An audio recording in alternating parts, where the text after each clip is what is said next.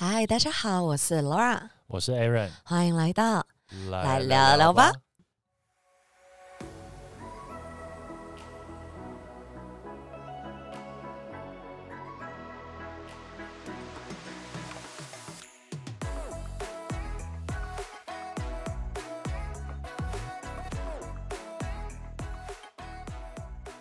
哎、我们默契是变差了。经过这个半年的空窗期，我们默契变差了。那我们先跟大家讲一下，嗯我们来聊聊吧。第二季回来了。没错，在回味了半年之后，对，原本原本跟跟大家说有点不好意思，我们让大家久等了。然后原本是去年年底，有人在等我们。们吗？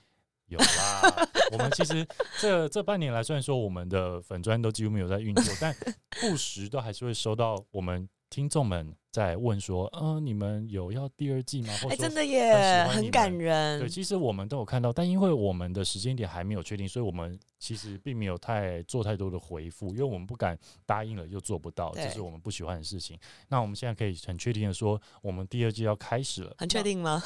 那？确定，确定。那要不要跟大家讲一下，我们这半年来都在干嘛？好啊，好啊！而且我跟你讲，我们其实当初本来只是想要休息一个月而已，所以我跟你讲，我先跟大家预告一下，因为其实当初呢，我们还已经我们已经录了四集了。对我们其实第二季包含新的企划，我们也录了四集。对，然后那那个新的企划我们也不确定会不会进行了，反正我们现在就是先求有再求好。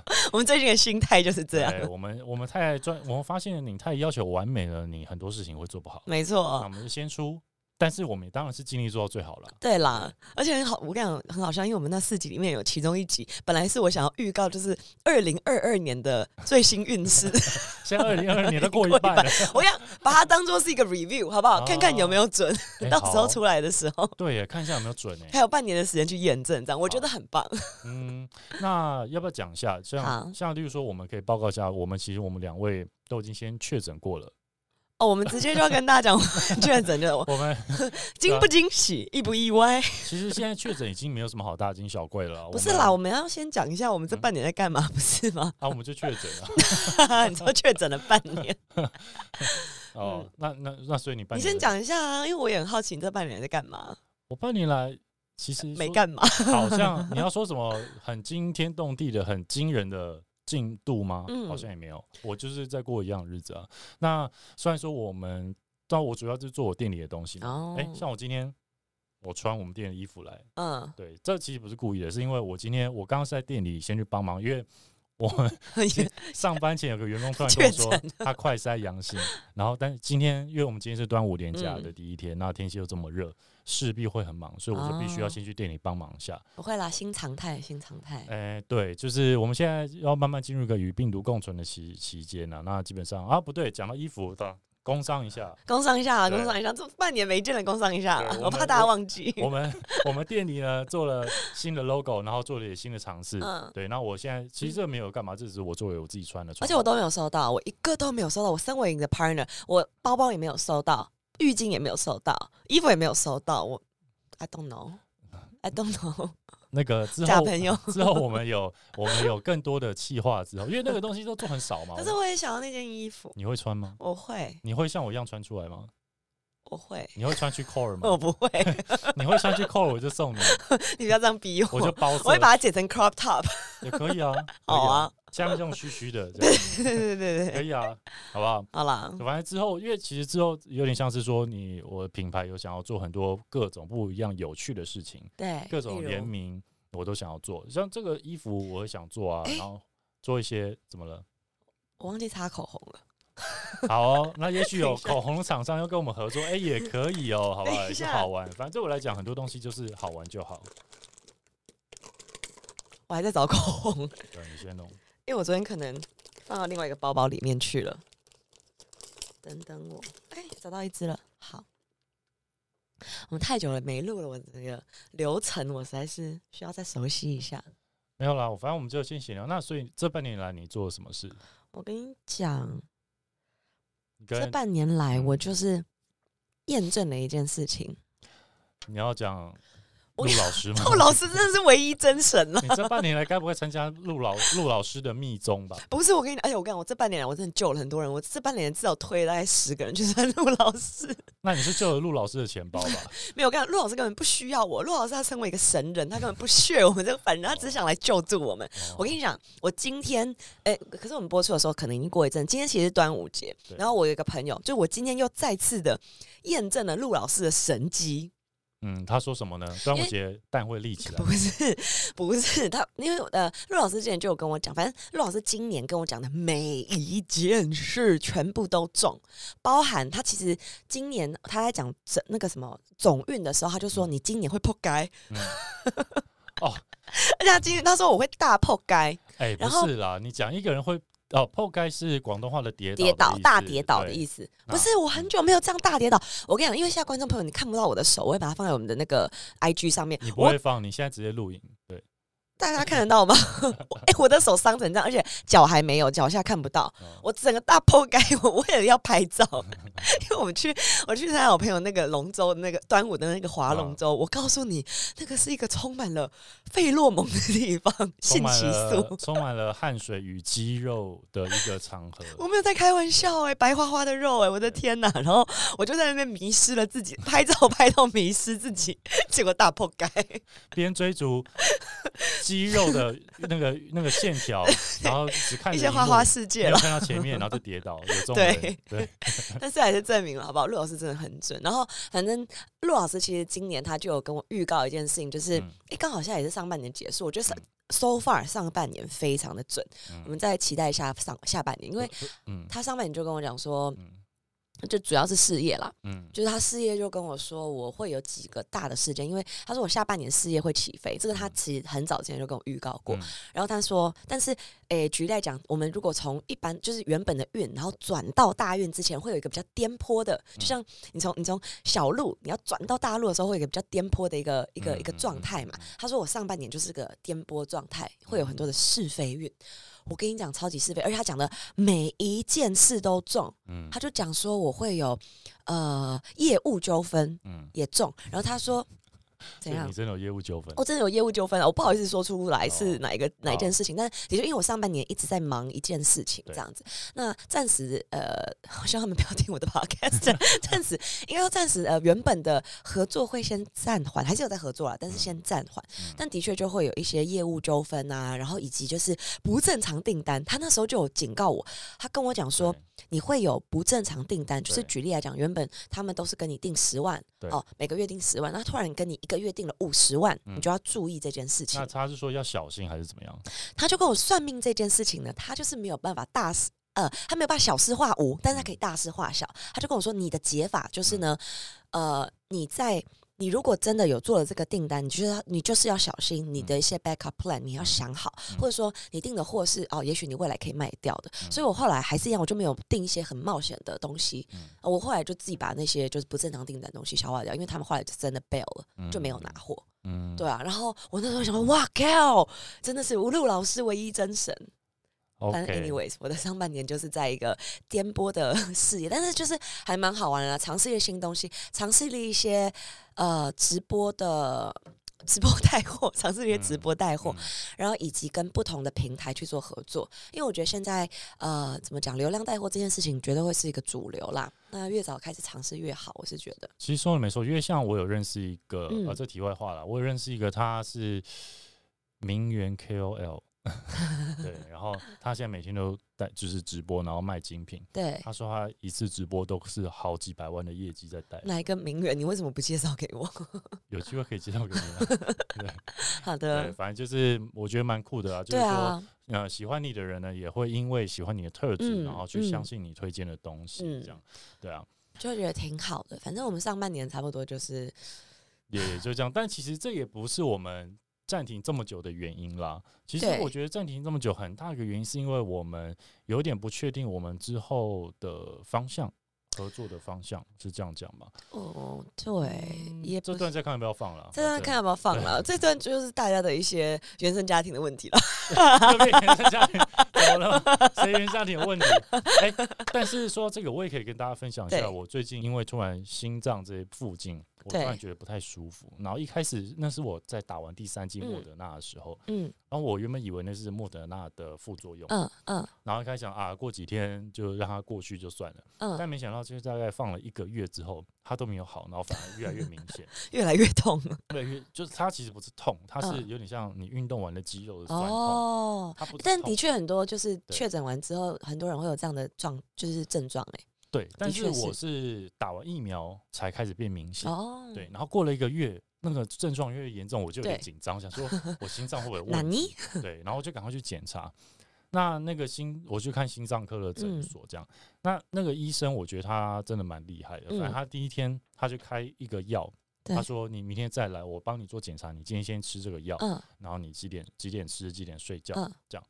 然后吃完之后，隔天我再去检查，他问我说嗯症状有没有舒缓，我说有舒缓一点。然后他就他因为他帮我照什么心脏超音波啊什么，就很仔细的检查。嗯嗯嗯，他也跟我仔细讲解说，呃，如果你是莫德纳的副作用，那你这边样怎样会是怎样？但是你这边不哦是。那如果你是心脏有问题的话，你应该，例如说什么心肌炎，嗯那你应嗯该怎样？但是你不是，嗯那你这个会是自律神经失调。哦，对，所以我我才发现说，原来我有自律神经失调这件事情。对，然后他开给我的药是有一点抗焦虑、嗯抗对的那种，会让你舒缓你的那种药。对，那其实我回去查了一下自律神经失调的症状，我才发现嗯说，其实我这些症状很久了，其实嗯我自己没发现，就是对像三不五时，你会发现我边跟人家讲话，我边抓痒。嗯嗯嗯，你之前有提过，就是会很痒的一对我我以前在录影的时候，我某一集对某一集我有讲过说我会很痒。对，原来这个就是自律神经失调原来不是没洗澡，原来不是，我都有洗澡。原来不是，呃，原来不是说换季，我以为对是换季，冬天过敏，我还一直擦乳但哦没有，那就是那个原因。然后还有就是可能我肚子容易不舒服，对他说这个也是其中一个那个症状。对。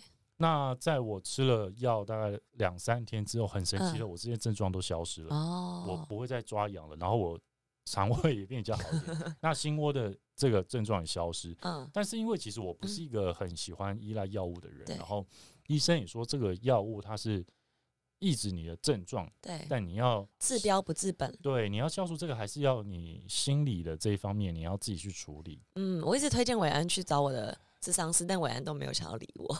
我也不是不想理你啦，就是那个再但看看。那我觉得那是需要一个契机的啦，因为我其实这个半哎、这个半年我也一样 推荐了很多人，对就是 去找了我的智商师，就是一派人我把他派去找陆老师，一派人愿意接受我就派去找我的智商师。对啦，对但因为反正这个这这这应该算是我这一阵子来我要面对的课题，然后我理解到说哦，你的问题在哪？那嗯你接下来你你知道问题在哪，你就可以知道怎么去解决。嗯，我们可能未来我在想我自己我自己的就是未来的规划，可能之后也会有几集啊，我想要跟大家，因为已经也半年没跟大家就见面了嘛，然后我觉得我这半年就是跟。心理智商是包含我自己的经验，然后包含我身边朋友的经验，我觉得有些还蛮有趣的一些观点，我到时候也会有几集，就是可能会跟大家分享，包含之前有提过的，像 PUA，嗯，好、就是情感控制。最近大家应该看到很多 情感控制的一些 topic，像 Johnny Depp 嗯跟、跟那个 Amber Heard，他们也是很多情感控制跟原生家庭的一些状况。那我觉得我到时候也会分几集来跟大家做一些分享，因为就像维安讲的，很多时候我们以为是呃，我们一直以来。共处的一些状况，我们以为可能是生理性上的问题，就像我当初呃在讲花精一样嗯，它是会最快反映在你的生理上面，是最嗯嗯嗯 visible 的。嗯但其实很多时候是心灵层面的，就像伟安这边是自律神经失调嘛，嗯然后我也是，我也是前一阵子才发现，哎、原来我是我是 tech 我 technically 我是有强迫症的，嗯但我一直以来不知道。哎，这件事情原来是强迫症，就像伟安不知道他这个痒是自律神经失调是一样的道理。嗯你你知道我那时候是我是讲了什么，然后让我的那个智商师发现我其实是有强迫症的嘛？你讲什么？因为我看起来实在太不像是一个有强迫症的人了，对 很不像吧？对不对？对，我因为呃，他讲了几个，诶，大家其实也可以稍微 check 一下你有没有这样的一一些状况。就是强迫症，它会有几个点，就是你必须要，其实强迫症不是大家所想的，就是诶，我可能一直洗手啊，或者说什么东西都要物归原主，这就是呃，这是比较 typical 的会看到一些症状就。像之前那个电影，那对种对对对对，怪胎还是什么？呃，对对，我知道你在讲哪一部，国片国片，但我忘记名字。但其实还是有很多比较轻微一点的，或者说日常生活中你会看到的。像我自己个人是这样，就是呃，我我我小时候啊，嗯我是没有办法把身体的任何部位露出我的棉被以外的。你说睡觉的时候，对，睡觉的时候我就是全部都要包着，不然我会觉得，举例来讲，我如果头发露在外面，我会觉得有人要把我头发剪掉，等一下你连头都盖着了，就是呃头发我要收收进来，哦。就是小女生长发啊，那脸怎么办？呃，就是脸没有办法脸，就是脸会被挖我、掉呃、没有没有，对我脸我就是最大程度的把鼻子露出来。哦，类似像这样，然后或者是说，像我有一个很奇怪的怪癖，就是两个很奇怪的怪癖，一个是我常常会倒数，嗯就举个例子来讲，我会觉得说，OK，我现在十秒钟之内，我一定要跑到对面，嗯不然我一定会被车撞到。嗯或者是说，我觉得呃，冰箱门一定要在呃五秒钟之内，呃，或者他哔哔叫之前，我一定要关起来，嗯，不然会怎么样？怎么样？怎样？会怎样？就不知道，我就有一个恐惧感，或者是说，哦当我这个恐惧感出来的时候，我就会有有我一个非常非常明显的，就是比较就是真的是强迫症特质的一件事情出来，就是那你有没有想过打断一下？你有想过把这个运用在跟人家约时间的的这件事上？我你先让你很烦，你不要打断我。就是呃，这这个我之后可以，我之后也可以提到是有关于就是迟到这件事情，在我的，因为我们之前我也回溯了这件事情，就是有关于我的时间概念这件事情，很有趣的。到时候我我因为那个比较复杂，我要今天很准时，今天哦，今天跟一个荣誉大拇指。给我容易到我，我也觉得我有点骄傲，而且我今天的时间非常非常的赶，你知道我我跟大家报告一下我这个二十四小时内的行程，就是，我真的好累哦。我昨天我昨天大概从呃八点啊？哦，那我先讲，我都讲到这里了，对不然再卡掉啊。哦就是我从我从八点开始，我不是八点开始直播嘛。然后我直播完之后，我就去喝酒，我喝到四，然后又去唱歌，唱到四点。然后我今天早上八点又起来，因为我朋友今天还要划龙舟，然后我们要去加油，然后又不该，然后我就是回去稍微小小的休息一下之后，我现在下午四点我又跑来这边录 podcast。你好矜持哦我，真的我人生太太紧了，强迫症啊。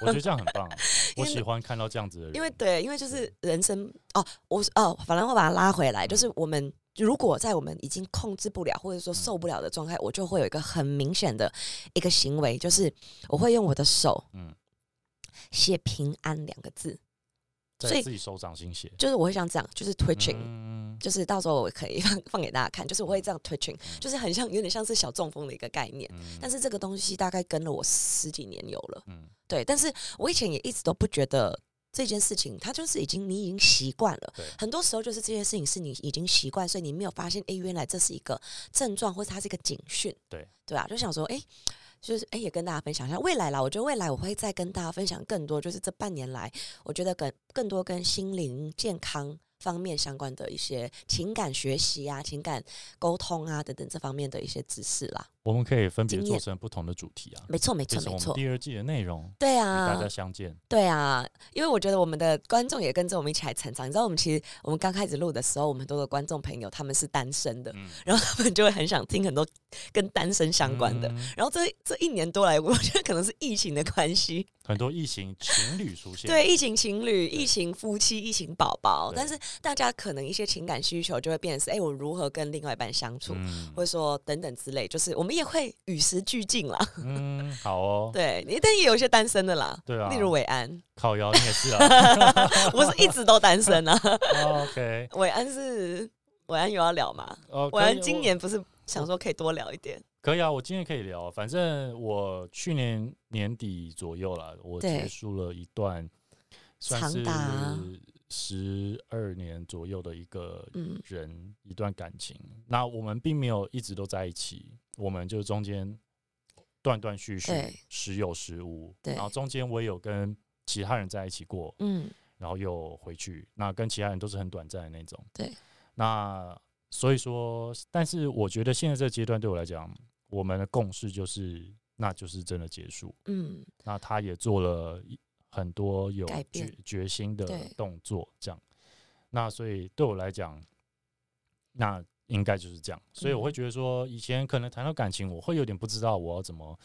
我要怎么跟大家分享我现在的状态？因为一直都是并就是 Facebook 上面的 "It's complicated"，啊，就是真的一 言一一言言难尽尽，没错，真的一言难尽难尽。对，嗯，那但是现在就是很明确的，就是就是现在这样。对，那就是二零二二哎哎哎，这个要讲。剪进去啊。二零二二的单身就是这样，对，这是确确认单身了。这这我要讲一下，我那个很有趣的理论。嗯好，我们觉得我觉得我讲完这集就差不多。好怎，么差不多？现在才二十分钟哎、啊第一集就短短就好了。真的吗对啊。我们都没有分享到那个疫情哎、哦，那等一下啊，哦，反正呢，就是说，之前不是有人说呢，人体的细胞七年会是一个总体的代谢嘛？，对，就是说我跟你如果七年没见，我们再次相见的时候，基本上。我们在细胞上、肉体上是完全不一样的人。嗯，那由于我呢，二零二二目前是，哎、这不要再讲这好了，反正那那我想说，如果有一个人他七年都没有做爱的话，对那他是不是返璞归真？他生理上就变成处男或处女呢？因为他你看他也是七年都代谢了，那他整个人他全全身的细胞他是没有做爱经验的、那这样算不算？对，但是他的脑子是不会那是你代谢的记忆啊掉的啦。，那是你的记忆啊。那这是你懂？你说 physically 哦，对啊，physically，、嗯嗯，他的他的肉有体有道理哦，他是不是处男呢？嗯好不好？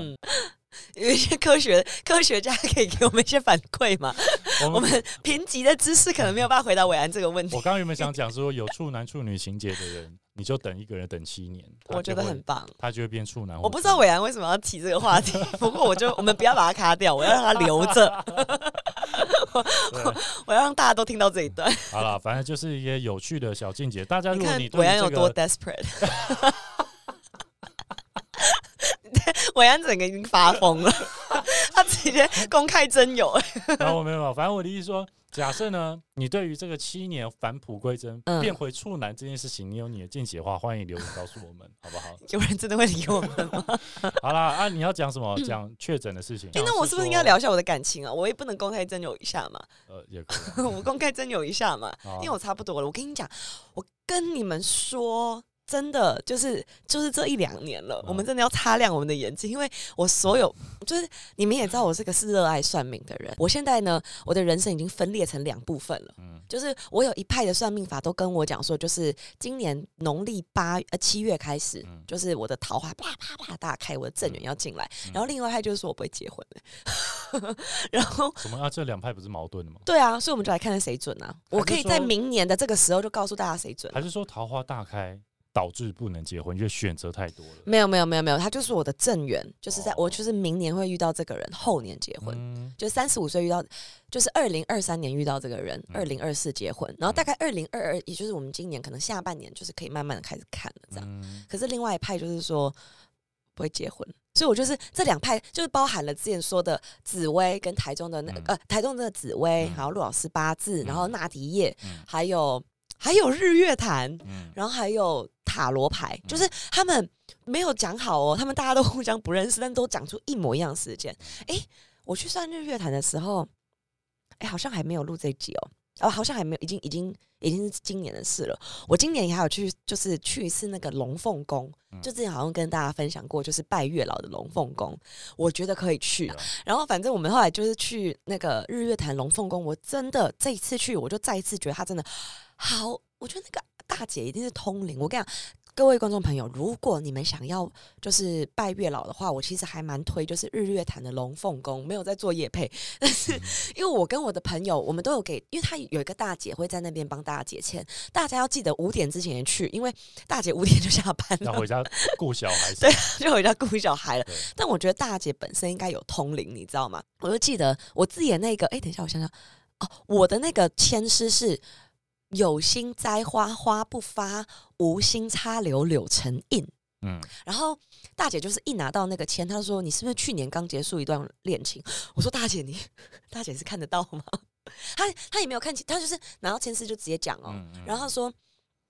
反正他的意思就是说，就是你你过往的，你曾经花过很多心思的，或是旧有的嗯。恋情，就是呃这些都不对，就是有心栽花花不发嘛，嗯。就是这些你精心就是就是栽培的感嗯。情都不会成功。但是呢，你今年你无心插柳的，或者你过去曾经无心插柳的这个姻缘，就会柳成荫。嗯。而且他有讲到结婚哦，嗯。就是他就是说，哎、什么原本以为会娶贾家之女，但是后来娶了乙家之女，缘分就是这么的妙不可言，这样。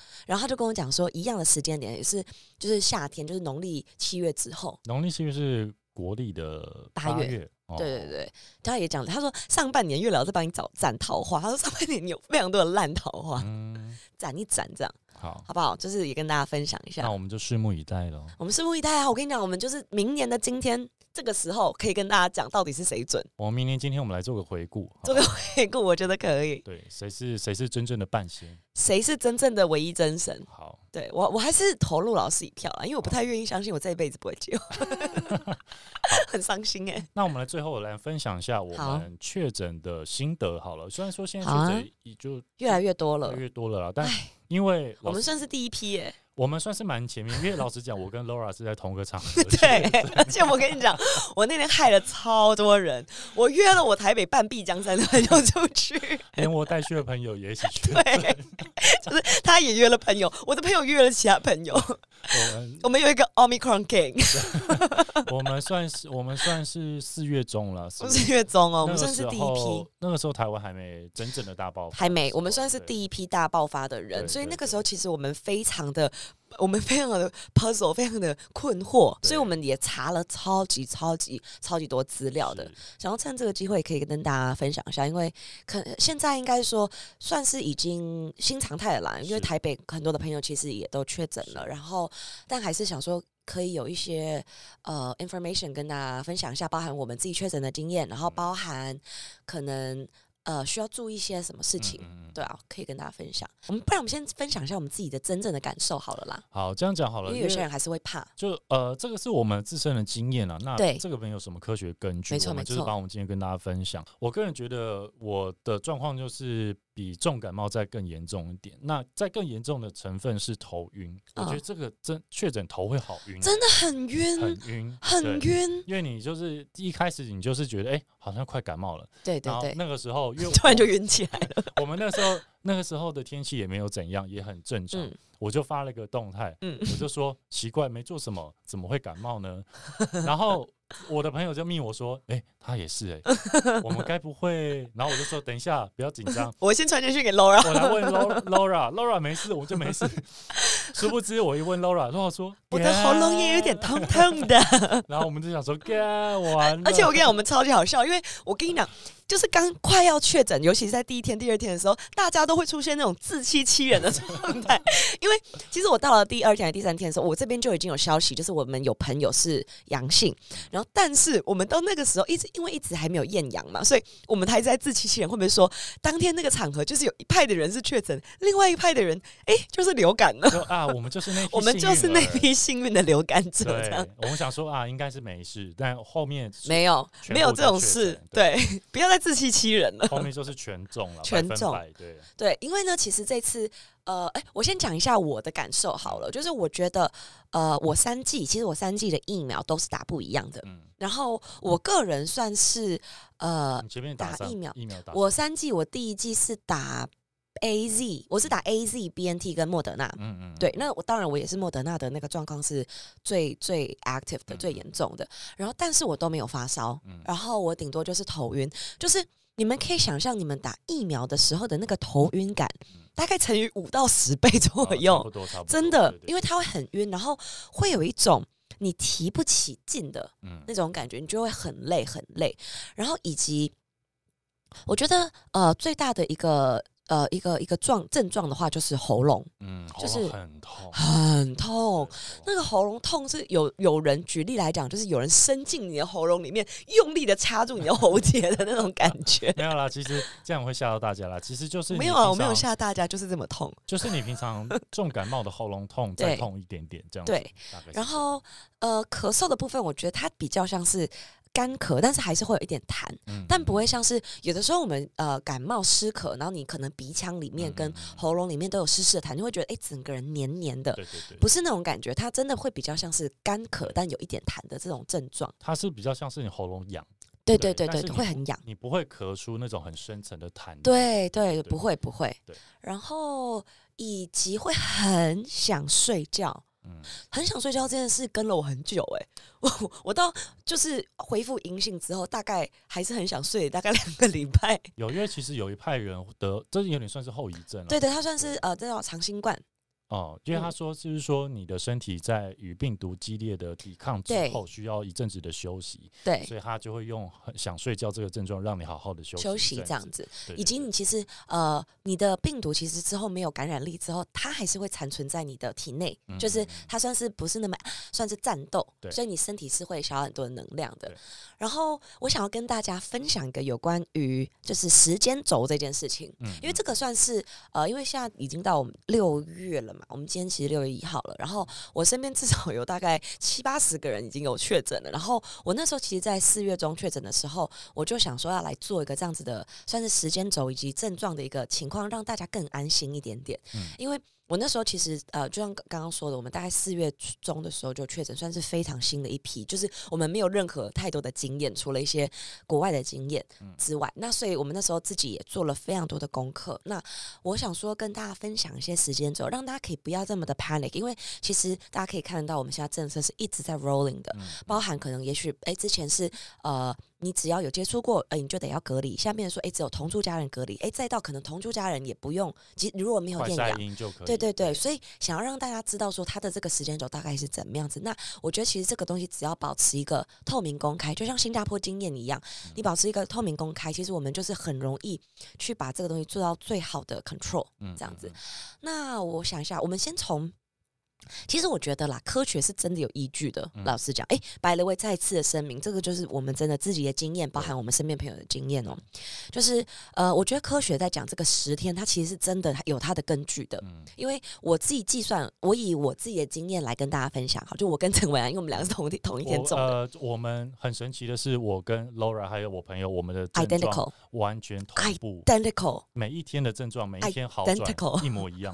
对对，你知道我们，而且我觉得应该说，呃，不只是我们，应该是说，我觉得 Omicron 它这个东西，呃，这个这个病毒本身，它会造成的症状是非常雷同、非常相似的。规律的，非常规律的，所以其实你如果已经有中了几个 patterns，其实是也不要再自欺欺人了，对，不要再像我们这样，我们当初是真的一直在欺骗自己，直到我们就是验阳的那一天为止。对，因为一开始快筛都是阴性啊。对，那我们先从，因为其实我们当天是呃礼拜六的周末嘛，嗯呃，等于是跨礼拜跨跨礼拜天，所以我们以礼拜天当做是定第第一天来嗯讲好了。我们等于是第一天是我们开始接触，那我们个人啦，我们两个人是这样，我们大概星期天接触啊，跟呃星期天跟确诊者接触。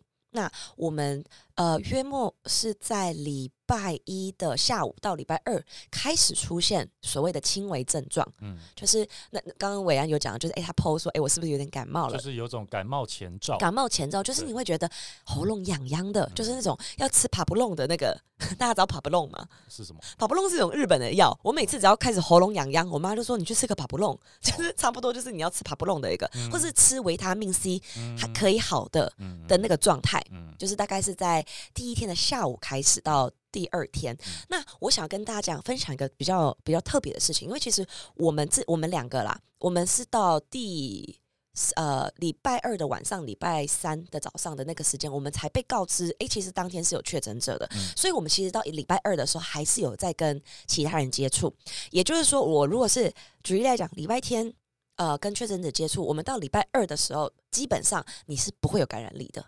就比较低啦，比较低就你可以把它想成是个几率的概念，就是它其实这个呃基本上的几率比较低的。我会说是你是你如果要讲的保险一点，就是你是你跟确诊者接触后的四十八小时，基本上你的病毒还不够 active，就是说它的那个活性，它的这个这个活跃度还不够高，还嗯并不具有嗯这个传染力。嗯对，那你四十八小时之后，我基本上我们那时候在看呃我们身边的朋友，其实七十二小时之后才有机会验阳。嗯，就最早的那一批就是七十二小时，嗯他就验到阳性，就是我们其中一个朋友，他是嗯他那时候超气的，因为他当天其实他算是也没有口罩，没有怎么拿下来，然后也没怎么喝酒。他说：“ 为什么你们那边给我大喝特喝？没事，这样就很生气。但差不多就是七十二小时之后才有机会验阳，所以其实你如果已经跟确确诊者确定有接触，然后你的时间 within 在这个 time frame，其实那时候也不用到太太紧张，也不是需要说，哎、我马上就要去验，因为基本上你七十二小时之内你也是验不到的。嗯嗯，Anyways，你过了七十二小时之后，其实你差不多七呃，我们个人，我跟陈婉两个人是在我们是在礼拜五的早上才验到阳性的，嗯。但也有可能是礼拜四的晚上就有了，因为我们那时候就想说啊，不然我们就再等一下，就到礼拜五，因为反正都这样子了。快筛还没有很好拿，没错，因为我们刚好就是赶，我们就是那个快筛孤儿，我们是完全没有办法有快快筛，然后都跟别人 begging，就拜托寄个两只。调来的啦，都是调来，每一个人都调来，所以那时候我们就想说，因为其实我们已经有这样的一个情况之后，我们就是都没有出门了，就嗯都在自己的房间里面，所以我们就想说，哎、也也看了网络上的情况，就说你其实到你如果到了第五天，你还是完全没有这个。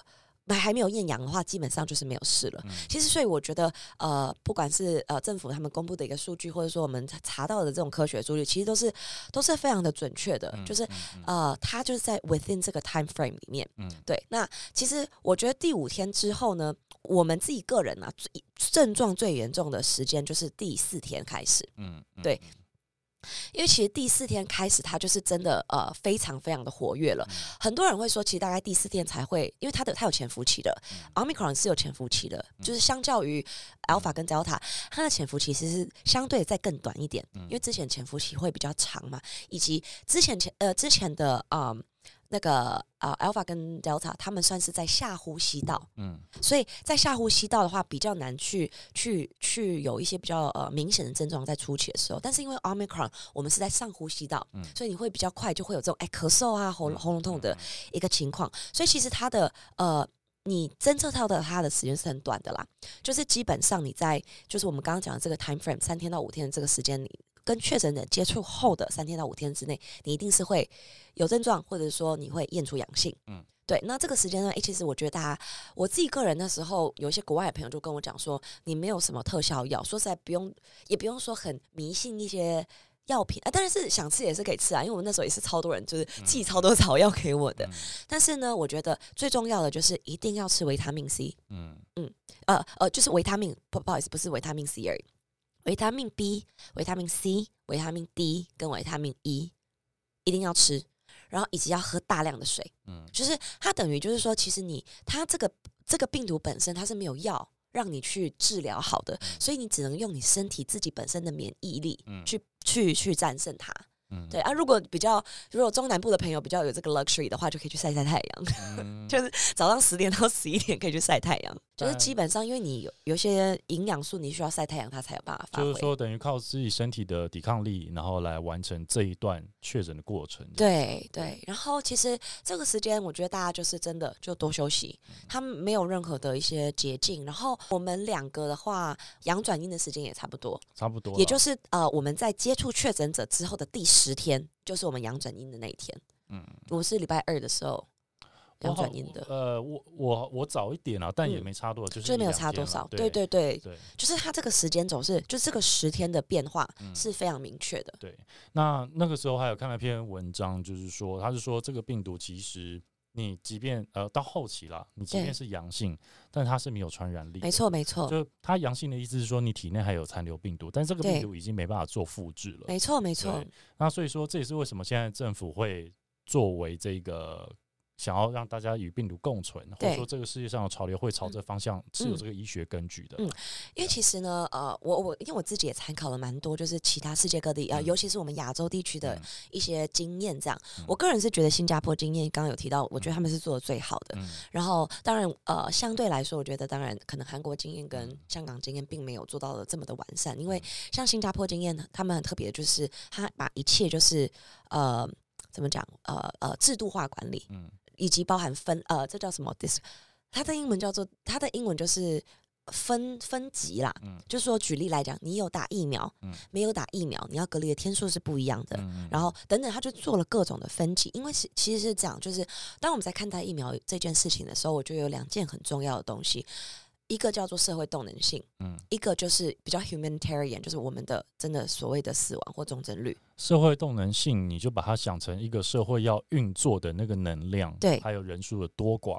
对这叫社会动能。就是举个例子来讲，如果当然我们全部的人要是哦，我都全部隔离十天，全部隔离二十天，那当然就是它就不会传播了。嗯但是如果以这样的情况去做的话嗯，它会浪费非常多的社会动能性，因为就像我们刚刚说的，其实这十天里面，你真正真真正正有呃传染力，就是你会你是你是有传染例的一个情况，差不多就是呃，从第三天开始，大概到第七天左右，就是你的这个十天的前后两天是没有传染力的。就是那个几率是几率的高几率是比较小的，所以就变成说，如果这个时间段不让人出去工作的话，它就会减低这个社会动人性。嗯但是呢，还有一个就是说，如果我们让大家都出去工作的话，它其实也是会降低社会动人性，就会因为它会让我们整个曲线变成不并不是一个高原型的，而是一个 surging 的，就是说爆对爆冲对性就导致更多的人他是同时间被隔离，那就会去影响到社会动能性。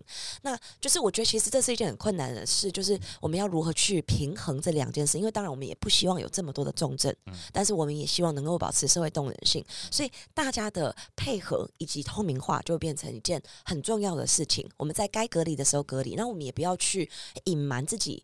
呃，我我是觉得。蛮蛮蛮推呃蛮建议大家不要去隐瞒自己，诶，有接触史或者是有确诊史这件事，因为你不是只是在帮助自己，你也是在帮助你身边的人，更能够知道，诶，我正在哪一个状态。这也就是为什么我们刚刚讲的有关于时间轴这件事情，诶，真的有很兴趣的朋友，我觉得其实真的也可以去研究一下，为什么这个时间轴这么重要呢？就是说，我们要很确切知道，诶，如果我们得了，我们到底在哪一个时间段？如果我们是诶真的落到那个时间段，我们就真的不能拜访。但如果诶不是的话，其实我们还是 OK。最怕的就是如果你有各种的隐瞒，就会变成说你去影响到了其他人，他并不知道自己确诊了，那他去拜访。失准啊、没错，我判断失准，嗯然后才会进而去影响到更多的人。就是祝福大家可以就是 一起平安的度过，平安的度，过啦，然然后也不要太恐慌不必恐慌啦。然后因为像其实我店里员工三不五时可能有一个确诊，然后什么什么对。然后我觉得就是以平常心看待了。平常心看待啦。我觉得台北其实还蛮越来越平常心，因为就 我们中南部还是会比较紧张一点。因为台北台北确诊人很多了，对啦其实你这样想，你一天我们现在八九万你算八万，那你一周的话，就是会有快六十万的人确对诊。但是这也这也代表说，你每一天过去，就会有六十万的人是康复的。对，那基本上康复的人呢，大部分会赞成与病毒共存。当然。所以其实你就想象说，你一个礼每一个礼拜就会有多六十万票是赞成病毒共存，站在那你这边，那你一个月就是两百四十万，那嗯，你在两个月就是五百万，台湾也不过两千四百万人，所以嗯。其实政府要预估说，七月以后也许可以不用戴口罩，嗯这个也是一个算法的。我个人是希望可以赶快让我们出国了。就呃我我一定要出国了，百的位，我一定要出国。出国回来不用隔离，我觉得对啊，五天我就接受了，我要去韩国玩。我要去巴巴黎玩，我会跟他讲说，我已经关不住了，我七月就要走。好了，那大概就这样子吧。对啊，差不多第一集，嗯，那我们第一集就到这，第一啊不第一集就 到这里，第一集，我们第一集就到这里。那我们接下来会有很多更精彩的，好不好？我们有新的单元、新的内容、新的确诊后的新人类。还是我们不要讲这么满，也许都是一些旧的。好 OK，反正就这样，好不好？第一集好啦，希望大家还是喜欢我们的节目。然后虽然我们第一集有点就是乱哈啦，但是未来还是希望可以带给大家更多丰富的。好，那就这样子，拜拜。哎哎，我直接拜拜。拜拜